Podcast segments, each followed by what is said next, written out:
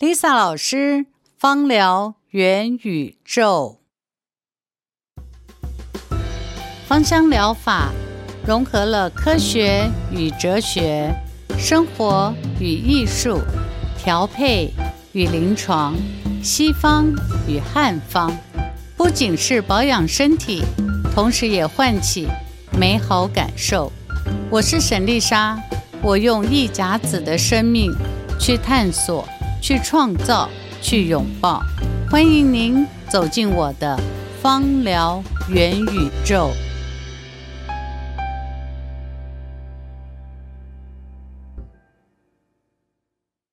Lisa 老师，薇柔你好，嗨，我们又要到了这个我们那个有趣的单元呢，就叫植物我爱你。我们每一次都要聊聊每一种植物的根茎叶啊、花果。是老师，因为我在那个。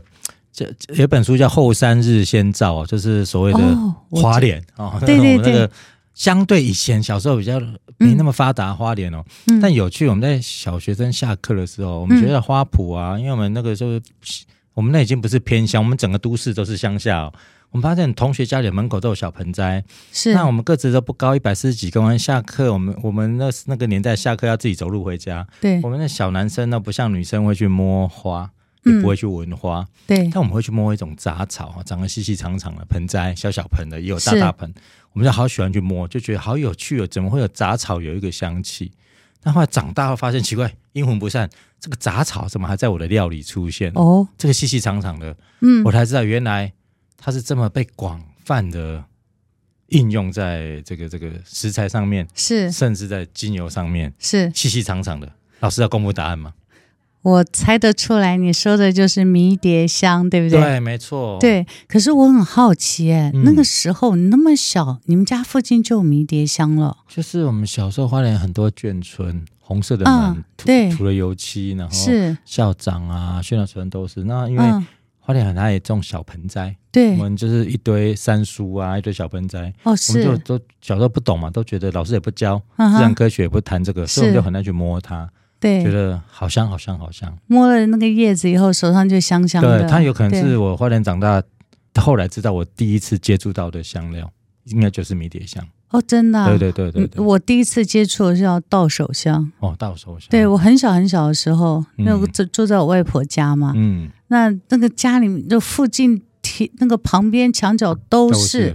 跟迷迭香一样，也是小孩子手会去摸，对，摸了以后就会有一个呃辣辣的香气。那我们现在知道它是分类嘛，嗯、就就是这样辣辣的。然后小的时候，如果发生这个蚊虫叮咬或摔跤啊，嗯、那老人家就会去墙边摘一摘，把它砸一砸，砸一砸，然后就会涂在那个皮肤上面。嗯，这这是我的印象。那老师这就有趣了。嗯刚才老师提到的是豆秋芳嘛？对，对豆秋芳。那我这边是迷迭香。是。那老师，我们今天只要谈这个植物，我爱你是谈这个迷迭香。是。那我好奇，那迷迭这两个字很像武侠小说，哎，感觉感觉它好像书上以前或者历史上就出现过了吗？是吗？有有有。嗯，你说武侠小说，你想想看，以前在写武侠小说，这个迷迭。这迷香或者是这个迷香，大部分都是这种暗器啊。对，大部分都是从西域过来，对不对？阴招耍阴招的时候，对，对，没错。但是迷迭香，嗯，真的走进中国历史的话，大概细数过来啊。嗯呃，往回回溯的话，应该有一千八百多年了，可能还再久一点吧。我没有很早期就很早，第一次有出现“迷迭香”这三个字，是在呃魏晋南北朝，应该是说曹丕三国时代，曹丕那个时候就有了。OK，、嗯、就嗯、呃，他就写《迷迭香赋》嗯，呃，曹植也有哦，他们当时两个儿子。对，可是曹操没有。你看《建安七子》里面，曹操没有，所以我有时候在猜说，会不会他是嗯，曹操过世以后，在曹丕和曹植那个年代才进来的。嗯，但《建安七子》里面啊，其他的这些文人呢、啊，都有赞美过迷迭香。哦、那迷迭香它主要，它最古老生长的地方啊。就是地中海沿岸，嗯、以今天来讲，它最主要生长地方呢是北非，像摩洛哥啦、嗯、阿尔及利亚啦、和利比亚，还有西班牙。这些地方是，呃现在种植最茂盛的地方啊。嗯、但是嗯、呃，这样子算起来的话，在当时汉朝啊。这个跟西域就是当时所谓匈奴嘛，哈，这个张骞通西域，还有后来东汉的这些，嗯，通了西域以后，我想人类最大的这个往来就是经济贸易嘛，所以在他们经济贸易的往来的过程里面呢，嗯。除了带来这个需要交换的物资以外，他们一定会带他们自己平常日常生活当中，嗯、呃，家里面的东西。对，好、哦，那迷迭香可能就是在这样子环境之下被带到中国，瓢盆被带过来了。对对，嗯、还有另外一个植物，我认为应该是同时间带过来的，就是薰衣草，哦、因为这两个植物的名字啊，它在取名的时候非常非常的。有诗意，嗯、对，有对，有意境，有诗意。你看迷迭香很好听啊，薰衣草，对不对？嗯，不像我们现在取名字就那个直译音，像依兰依兰，因为它叫依兰依兰，就依兰依兰。对。但以前你看迷迭香，它就会给你很多的想法，然后它跟它的拉丁学名又就原始完全不一样，意思是不一样。所以就知道可以取出这么好听名字，一定是文人。所以这两个香料，这两个植物、嗯、听起来应该是大学姐喽。呃，哦、应该是，我觉得应该是元老级，元老级，真的是元老级，奶奶级的。对对对，嗯、就是对中国来讲，应该是元老级。那也有很多香料陆续到了，就是因为这个东西通了以后，陆续到，譬如我们听到茴香，对啊，什么藏茴香啊，嗯、这一些。那茴香、藏茴香很多，它都是可能从西，嗯、呃，可能从成都啊那西南地方过来的，嗯嗯、或印度过来是有可能啊。对但是像迷迭香和薰衣草，它就真的是从西域，从域对，从这个地方过来的，来的对，走丝路过来的。嗯、那还有呢，像我们现在所讲的，在一般我们市场上会买到茴香啊，嗯，那。听，嗯，就用台语讲茴香啊，嗯、但事实上它也是叫茴香嘛啊，嗯，在我记得我去天津的时候，我就吃过茴香包子，嗯，哦、呃，就但是那个茴香和我们经由所说的茴香不是同一个，一那个我们现在叫石螺，okay, 就石螺就是用它这个去当香料嘛啊。嗯还有一个呢，有些人喜欢，有些人非常不喜欢，叫芫荽。哦，芫荽呃，来到中国的话，大概才一千年，比迷迭香还要晚好几百年哦。嗯、可是你有没有发现到，就是呃，我刚刚也很好奇，你家小时候就有，真真的很好奇，嗯、因为像迷迭香、薰衣草，真正的在呃整个的中华文化这样子。落地驻足下来，嗯、也不过就是近几几十年的事情。就是随着嗯、呃，经由就是西方的这个芳香疗法这样来到了东方以后，大家才知道说，或是经过了这个香水对哦，才会知道哦，迷迭香、薰衣草这些这些植物这样子。嗯、可是你真的回溯历史，发现到一千多年以前。在这个东西方在交流的时候，嗯、其实他们就已经来到了这个中国。嗯，可是很好奇是为什么没有传下来？嗯。我曾经消失过，对，消失过，一直到这近几十年才被发现嘛。嗯，那这个我倒是嗯看过一篇文章，我觉得他讲的也不无道理。嗯，他的意思是说呢，当时啊，像曹丕、曹植他们呃非或建安七子他们这些文人非常喜爱的这些植物呢，嗯，后来我们知道这个整个的曹氏家族是被司马家族篡位的嘛。嗯，嗯，我们我们讲篡位，人家不这么觉得，这司马。马懿后来就他他自己的孩子就建立了我们当时叫嗯西晋嘛啊，就晋朝，虽然时间很短，所以我们经常说魏晋南北朝啊，就把它讲成一个时代这样。但有没有可能是在那个战乱的时候，在嗯、呃，可能就是东西方可能当时。呃，有一些这个阻碍，就是经济啊什么就阻碍了，这这些东西就没继续过来。我不知道，这第一个想法。第二想法，有没有可能司马家族想要把过去这个曹氏家族所有留留下来的都一起抹掉？嗯、那所以不管是薰衣草啊、迷迭香啊，就从历史上从这些诗词歌赋里面就消失了。嗯、我不知道，我在猜。嗯，原因是呢，我们就讲另外一个题外话好了。嗯，嗯，像我们现在去京都，日本京都，嗯、或是日本茶道，你会看到他们会用嗯、呃、茶去这样子去搅搅搅，然后这个点茶，这是他们那个茶艺术点茶。可是，照这个点茶这个。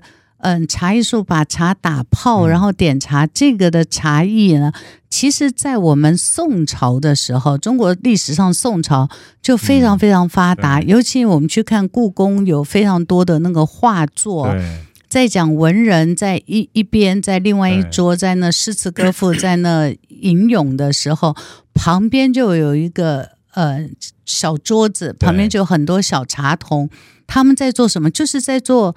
点茶的这件事情啊，当时的时尚就是当时对，对当时，嗯、呃，对你可以说是当时非常时尚的一件事情。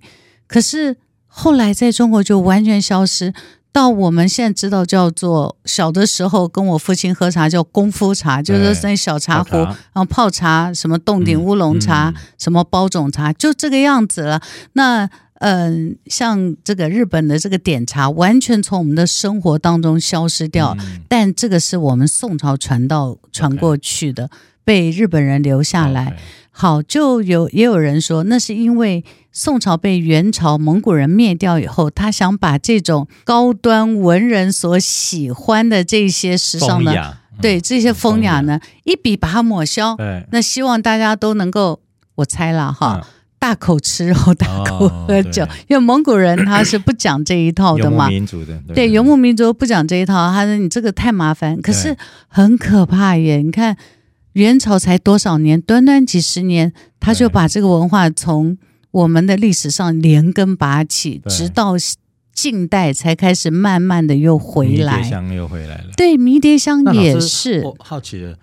能够回来，一定有它的实力，或者有它的实用性。嗯，但迷迭香除了刚刚讲在地中海沿岸啊，在阳光普照啊，有水分的地方，那凭什么回来之后呢？到现代社会里面，嗯，它在食材料理、在精油里面，嗯、迷迭香已经不是不只是我小时候认定那个武侠小说的名字，它是它在很多地方都出现，都被应用、欸。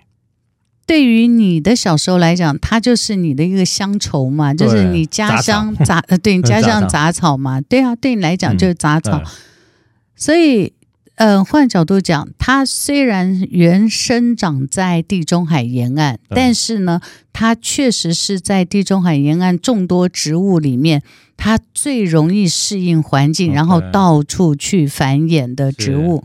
像你刚刚讲说。那一小盆干干枯枯的，对，对不对？你看它一小盆干干枯，但它没有死哦。对，没错，没错。等你找给它一点雨，给它一点水，给它一点一点点，就是就是给它一点点能量，它马上就可以繁衍出来一一。大丛一大棚的给你，对不对？那它这么好繁衍之下呢，其实对我们现在来讲就唾手可得。像我的学生里面就会把迷迭香拿晒干，然后打成粉做成迷迭香皂，不会很麻烦啦。那更多的就是我们在食物上面的看到，我个人也非常喜欢迷迭香。嗯嗯。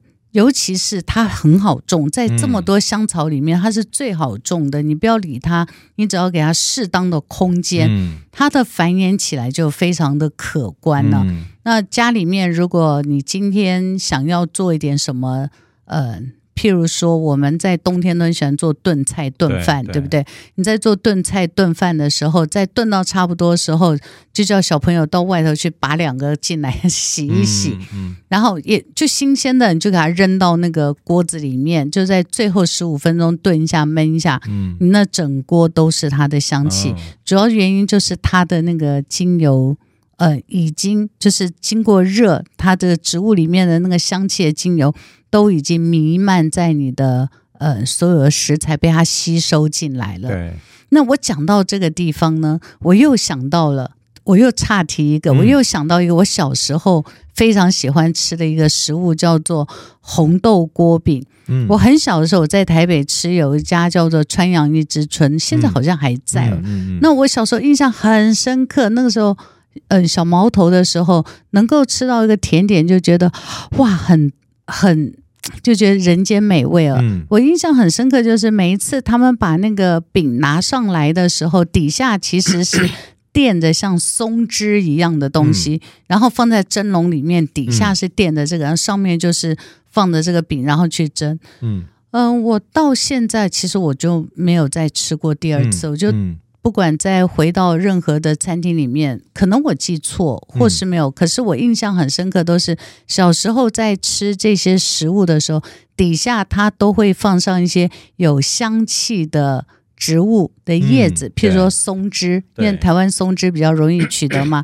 那像我们现在大大家广泛会用的都是迷迭香。那它为什么像你刚才讲说，为什么这么容易的会被我们食材取得？很重要一件事情就是它好重好拿，然后很方便。嗯、呃，就有点像，我不晓得你你家里会不会种那个葱啊？像这个有时候葱不够的时候，嗯、家里面就会在自己的盆子里面种一些葱，或是。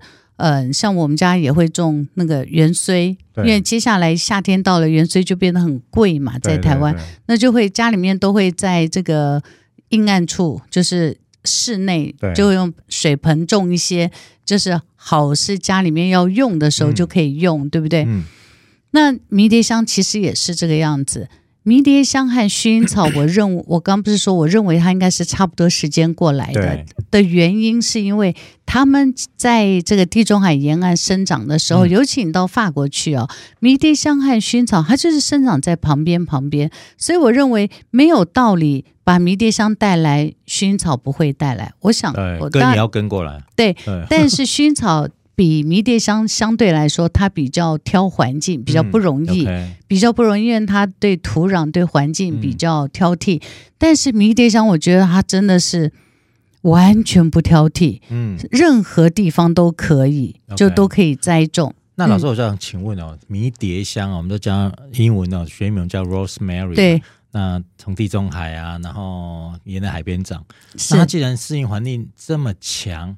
然后阳光普照的地方，那会不会因为这种生长的条件，嗯、让它本身带有一些啊、呃，不管是功效还是疗效或者特性，嗯、才会让它广以用之？嗯、不管在食材还是在呃，在所谓的精油上面，对，它们有特定的几个很强的这些功能是什么？有有有，呃，我首先先。介绍一下啊，嗯、我个人最喜欢去采购的一个地点就是摩洛哥。摩洛哥让你们听起来好像都是沙漠地带，对，对不对？其实我跟你讲，摩洛哥也就是你看那个非洲，呃，摩洛哥在非洲的西北嘛。对以摩洛哥来讲，它的东北部啊，有一个叫 Atlantic，嗯，叫做亚特兰提斯，呃，亚特兰提斯山。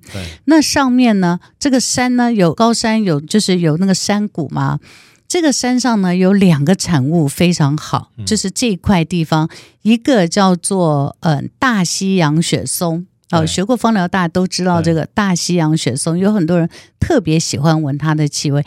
另外一个就是迷迭香，对。我再跟你讲非常有趣，我每一年我在采购这个精油的时候，啊呃，我的供应商呢，他就会告诉我说，他就会给我七八瓶，七八瓶在同样都在亚特兰提斯山哦。但是呢，它会有迎迎这个呃迎封面、背封面，是或是呢，它是在嗯、呃、比较不同纬度哈，嗯、不同纬度、不同地区所生长出来的迷迭香呢，它的气味是不太一样的，嗯嗯嗯、当然它的功效也不太一样。最主要你自己平常在闻的时候，你会不会觉得它除了香，有个呛呛辣辣的？对。不对？对对对对，那个我们称它叫做氧化物，哦，就氧化物有点呛呛啊、辣辣的，对。而且迷迭香，呃，我刚才讲说它非常容易生长啊，嗯、它把它的所有营养就是浓缩起来，都在它那个针叶上面。那呃，平常我们手一摸就会闻到它的气味，但迷迭香有一个很大的特色，就是它很容易干化我们的皮肤。干化，干化，干燥的干。嗯，我跟你讲一个，我经常在教我学生的一个呃小 paper 哈，嗯，有一些人天生是湿耳朵，对，哦，湿耳朵的时候，嗯，有些人湿耳朵就很容易反复发炎嘛，我就教他们说一个很简单的方法，你把那个卫生纸搓的小小的啊，就沾一点迷迭香放到耳朵里面，嗯、就有点像天线宝宝的耳朵，嗯、你知道？就插进去以后，你插一段时间，就是插在耳朵，呃往里面，不要太里面，就往里面一点。你知道，第一个你会觉得哇，如果你插在右边，你就觉得哦，这整个的右边好通透哦，嗯、然后那个嗯、呃、黏湿的感觉好像都出都去掉，你就觉得我的眼睛也变亮了，我的这个左、嗯、这个右半边的这个脑好像也通透了。嗯、很重要是你擦个一两次以后，你就觉得你的耳朵就变干燥了。嗯、但是如果你是个干耳朵的话，那你耳叮咛是干燥的话，对。你就不能经常这样子用，对。因为它会变得你的那个耳叮咛就会变得粉粉的，对。因为它会把你那个湿气会吸收走。OK，很有趣吧？对，对所以迷迭香呢，嗯、呃，经常会有另外一个，就是你有没有听过有个叫做匈牙利皇后水？嗯，有听过。好，匈牙利皇后水呢，大家都认为它是用迷迭香纯露，以为说匈牙利皇后能够那么青春永驻，都是拿迷迭香每天早上洗脸。其实跟大家讲，匈牙利皇后水其实会让它青春永驻，嗯、让它细胞能够再生的成分，其实不是迷迭香。嗯，有机会我们下次再来讲。嗯，那个也是迷迭香的亲戚，叫做百里香。嗯。其实它主要会让你细胞再生很厉害的那个叫百里香，但是迷迭香它最重要的呢，就是它的那个氧化物。我刚刚不是说我每一次，嗯、我每一次在呃每一年在采购的时候啊，嗯、都会说好，我就嗯，譬如说还有七个七块地方，对，然后七块地方就是我今年就这么多，好，就这些。他寄 sample 给我的时候，我就说好，我譬如说我要选 A one。对 A one 这一块土地上面的主要原因就是它的化呃，我们所谓的它的功效跟它化学成分有关。嗯，大致上来讲啊，迷迭香它就是一个家族，但是这个家族里的孩子长在不同的地方，它所表现出来的气质不一样，那它所提供的功效就不一样。那呃，我通常会选两个，一个叫做。呃，安油醇就是氧化物比较高，叫安油醇迷迭香。嗯、另外一个是我个人非常喜欢用的，叫做马鞭草酮迷迭香。它都是同一个家族哦。可是为什么叫马鞭草酮迷迭香？就譬如说。都是同一个家族，都姓陈。好了，那大哥可能叫陈叉叉，二哥叫什么？就就只是名字，对对对。但是这个名字，你就一讲到这个名字就知道它有它特色。嗯，你懂我讲的什么？它就同一个家族，但是马鞭草同迷迭香呢，它是呃，它也是迷迭香。呃，家族里就是同一个家族嘛，但是它的化学成分里面的马鞭草酮的比例呢就比较高，嗯、氧化物稍微比较低。嗯、那它最大的好处呢，马鞭草酮迷迭香最大好处呢，我们在用的时候呢，会对于我们的呃大脑的通透度是好的。我刚刚在讲插在耳朵里面的那一只啊，其实我最喜欢用的是马鞭草酮。嗯那如果一般人如果没有办法取得马鞭草酮迷迭香，他用这个桉油醇迷迭香其实是也可以的。嗯、那迷迭香我们在运用的时候啊，大致上来讲，它没有太大的禁忌，唯一的禁忌就是你不要用在小朋友身上，因为它太刺激，嗯、太刺激。太刺激。呃，另外就是呢，小动物很讨厌它，因为它太刺激了，哦、它的那个很呛辣的感觉是。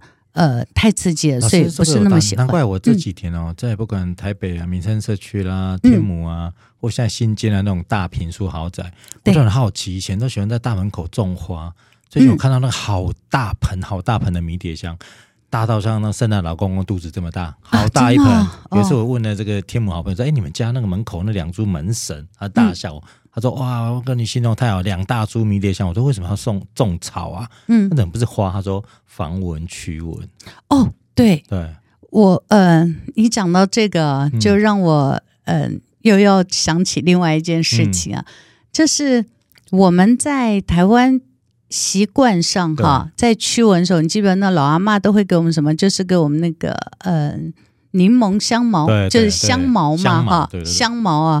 对哦，我真的很讨厌闻到香茅，嗯、因为闻到香茅就是童年不好的回忆都会起来。嗯、对，但是呢，大家会发现到，其实用香茅啊去驱蚊的效果其实没有这么好哎、欸。嗯。嗯我后来我自己的观察，我也经常开这个玩笑，我就说，那是因为呢，台湾的蚊虫啊，已经跟香茅这个味道啊太接近，和平相处了，啊、就有抗体了。对他天天闻，天天闻，他就不怕你了嘛。很爱了。对，但是呢，呃，我发现到迷迭香和薰衣草反而驱蚊效果比较好。好对。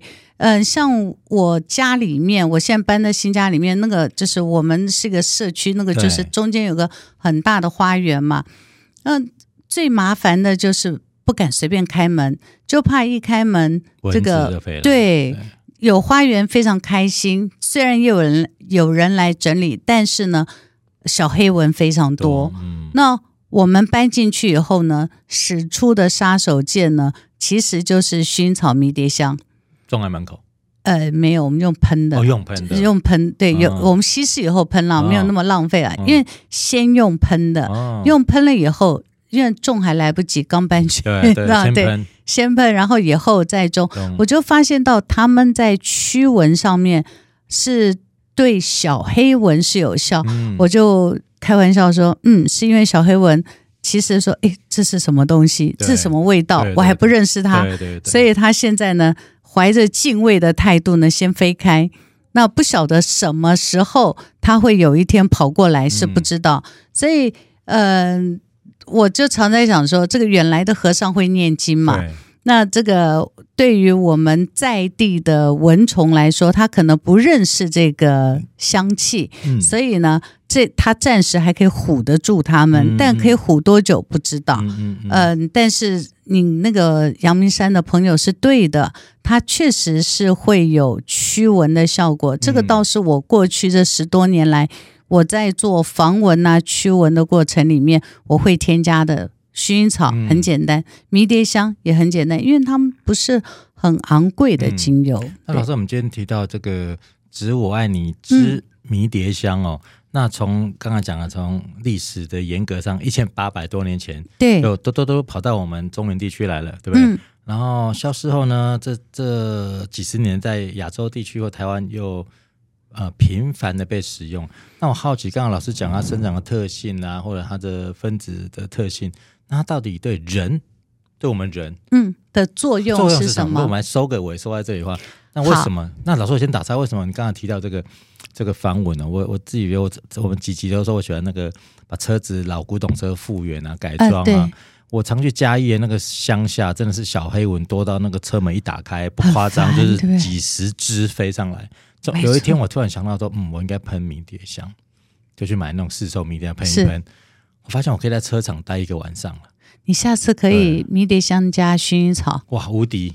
对，一个隐形防护罩。是因为呃，迷迭香有好处，嗯，但是迷迭香会比较干化皮肤。哦、你再加上薰衣草的话，如果万一假设你被咬的话，你擦迷迭香你会觉得呃有点凉凉的，很舒服。哦、但是你加薰衣草以后，你会觉得没有那么痒。所以老师，我刚才请问这迷迭香对人的好处，我再分再提一个问题哦，在这个对人体，嗯、我曾经有记忆中，我用这个迷迭香的纯露。嗯，来喷脸，一开始觉得哦，好香哦，是我煮菜的味道。十分钟，我发现我的脸不是干诶、我连眼眶旁边都很不舒服。对，原因就是干化，就是干化，哦、很干化所以一定要注意，这个其实是不合适。嗯、呃，眼就是比较敏感，应该说，嗯、呃，就是你还是可以用，但是你可能要加一些滋润的东西，哦、因为它真的是很容易干化。Okay 但是对什么很好？你想想看。嗯夏天我们什么地方觉得又油又腻又不舒服？头发，头发哦，对不对？对，对，头发，你头发如果又油又腻又不舒服的话，你就很合适把迷迭香加在你的洗发精里面，哦、加一点点，然后你去洗，然后再按摩，同时停留一下，哦、它就会很容，就是很容易把那个油带走。哦、但这时候你要注意了，它把你头皮油带走，其实也会把你头发的油带走。那这时候你可能还要再想办法再去滋润它，或是要再去嗯。呃处理它，这个是每个人要因自己的头皮的发质要去想的。嗯 okay、所以在夏天里面呢，迷迭香，你呃，你只要记得它在夏天在嗯，不管是用在头皮，嗯、或是我刚才讲说你的湿耳朵，嗯，它都有这种干化的作用。嗯、但是如果这样子的呃精油，你如果是在夏天。这个很湿又很烦闷的时候啊，你迷迭香加点柠檬，你会不会觉得是清新，然后又少了那种潮湿闷热的感觉？嗯，就感觉像在喝莫希朵，好像去巴厘岛度假。那莫希朵还要加薄荷，呃，对啊，对，加薄荷。但是你如果是，其实也可以，你可以做一个那个莫希朵的扩香，就是。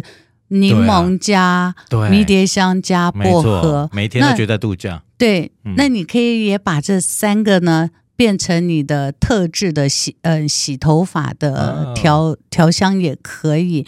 但是我要跟大家讲，就是嗯、呃、夏天用可以，而且用完以后呢，呃一定要注意不能太嗯、呃、就是停留头发太久。太久哦、我我举我一个例子来跟你讲，有一天嗯、呃、我就是自己调配了。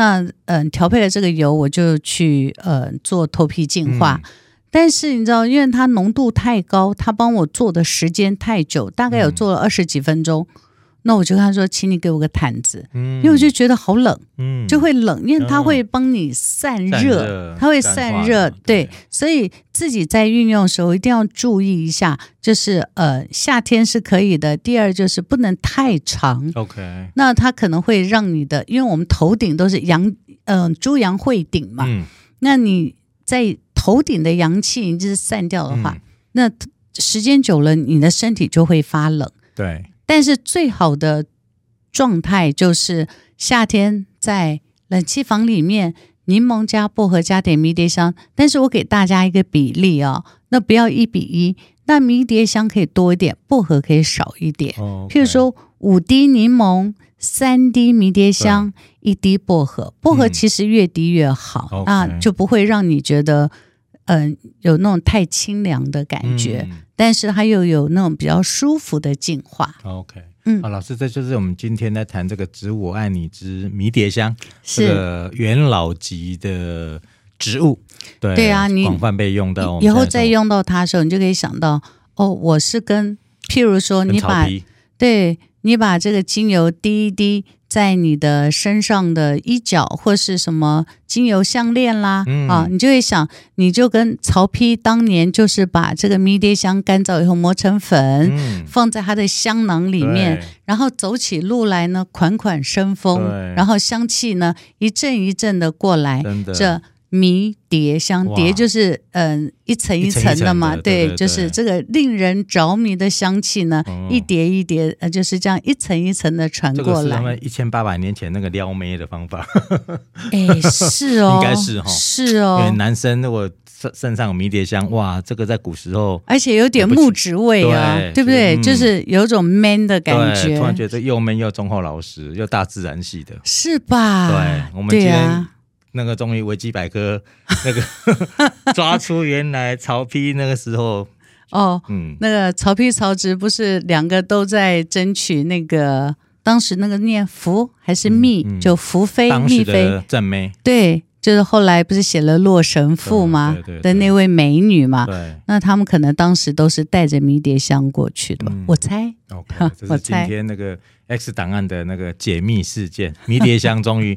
从西域来到我们这边一千八百多年，一千八百多年了，嗯，消失完呢，又出现在我们身边，甚至出现在我的小时候，是啊，小盆栽里面，哦、对对对，这个、嗯、老师我也有科普，就是说啊，原来在一九八零年、九零年代，我读小学的时候，是，是我们台湾大量引进了这个迷迭香。哦。我猜那个时候？应该说小时候为什么学校啊这个那个小科学的那个植物园区就会他们贴名，因为我对迷迭香这两个字。印象好，印象很深刻，是。我就觉得怎么会有这个怪名字？就怎么会有谜底？你说是在一九八零年左右，对就一九一九八几年的时候，一九八几年是哦。所以我就觉得说，哦，小时候我觉得这两个字好武侠小说。哦，那可能我那时候一直在都市里面行走，所以就没有注意到。对，可能花莲比较那个啦，就是太阳太阳，我们说有一本书叫《后山日仙长》嘛，花莲比较落后一点。所以，所有引进的植物，第一个一定放在花莲先培育。哎呀，有可能、哦。我们小时候花莲有一种，我们现在节目快尾声前，我们来那个岔题一下。我小时候的远足很无聊，嗯，老师都带我们去一个地方，都烦死了，叫苗圃。哦，老师还会带我们去苗圃。我们那时候老师你很偷懒，那苗圃不在学校隔壁吗？是硬要绕两圈，假装走够两公里。然后我说啊，这不是左门口吗？校门口后门。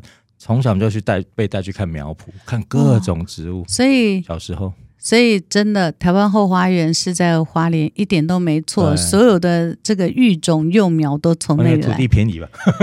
哇！我现在才知道，原来那个时候就有迷迭香就已经在你们那样大量繁殖了。现在就是听众老师，如果去花莲啊，可以往那个、嗯、大家都喜欢走那个沿海公路啊，对对对，你也可以走那个苏花公路山路，嗯，从大概呃吉安寿丰那一路下去啊，凤林玉里一堆苗圃，哦，很多很多苗圃，各种。对对对，你也帮大家这个报告了一个非常好的路途。对对对，沿途最特别是小时候，我们就骑脚踏车骑那条，嗯、不知道原因是什么，就是你会在那一段花东公路的，尤其礼拜六啊不用上课，我们沿途骑回来骑回去，来回三四十公里，各种香气，小时候的回忆。哦、那真真是下一次找各种香草就应该到那里去找。对对，那边就是一个香草之旅。嗯、好，那老师，我们今天。就收在这个迷迭香，谢谢老师，谢谢谢谢威荣、嗯，拜拜，好，拜拜，谢谢聆听今天的芳疗元宇宙，还想了解更多有关植物精油与芳疗知识吗？你可以点击爱理石的链接，随时来查看。不管有任何问题或是鼓励，都可以在下方留言给我哦。祝你有个美好的一天，我们下次再会。